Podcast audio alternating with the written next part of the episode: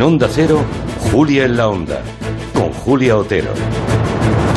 Bueno, pues la Constitución americana dispone de una enmienda, la 25, que permite a la Cámara de Representantes incapacitar al comandante en jefe e inquilino de la Casa Blanca para encumbrar al poder a su vicepresidente.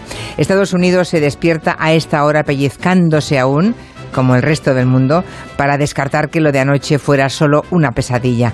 Los medios de comunicación invitan desde ayer a Mike Pence, el vicepresidente, a tomar una decisión que la ley le permite, como decíamos, y que el sentido común aconseja, que es alejar a Donald Trump del sillón del máximo poder mundial antes del día 20 de enero, día del relevo en la Casa Blanca.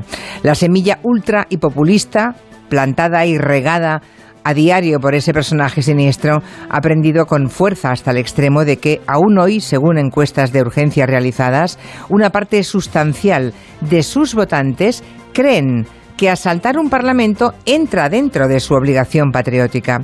La banalización del mal, las mentiras amplificadas por las redes, la pulsión del nacionalpopulismo, las soluciones fáciles a problemas muy complejos han incubado este huevo de la serpiente. Ahora que nos pasamos el día hablando de vacunas, la única esperanza es que lo ocurrido ayer en el país, que defendía incluso la guerra, para llevar la democracia a todos los rincones del planeta, actúe como tal, o sea, como vacuna.